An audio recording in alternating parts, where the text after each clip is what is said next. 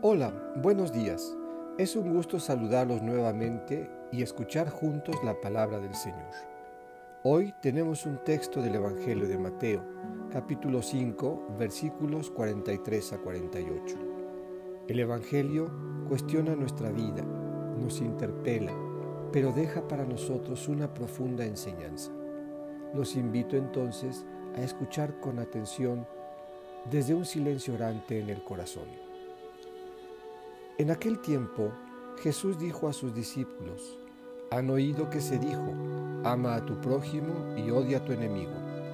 Yo en cambio les digo, amen a sus enemigos, hagan el bien a los que los odian y rueguen por los que los persiguen y calumnian, para que sean hijos de su Padre Celestial, que hace salir su sol sobre los buenos y los malos, y manda su lluvia sobre los justos y los injustos. Porque si ustedes aman a los que los aman, ¿qué recompensa merecen? ¿No hacen eso mismo los publicanos? Y si saludan tan solo a sus hermanos, ¿qué hacen de extraordinario? ¿No hacen eso mismo los paganos?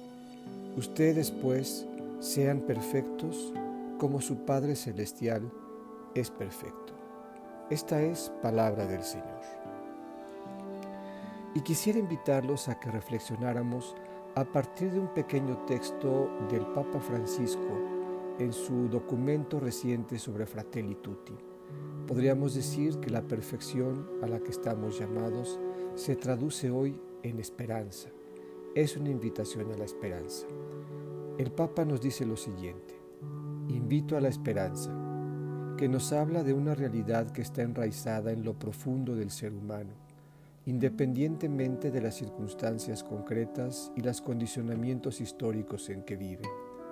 Nos habla de una sed, de una aspiración, de un anhelo de plenitud, de vida lograda, de un querer tocar lo grande, lo que llena el corazón y eleva el espíritu hacia cosas grandes como la verdad, la bondad y la belleza, la justicia y el amor.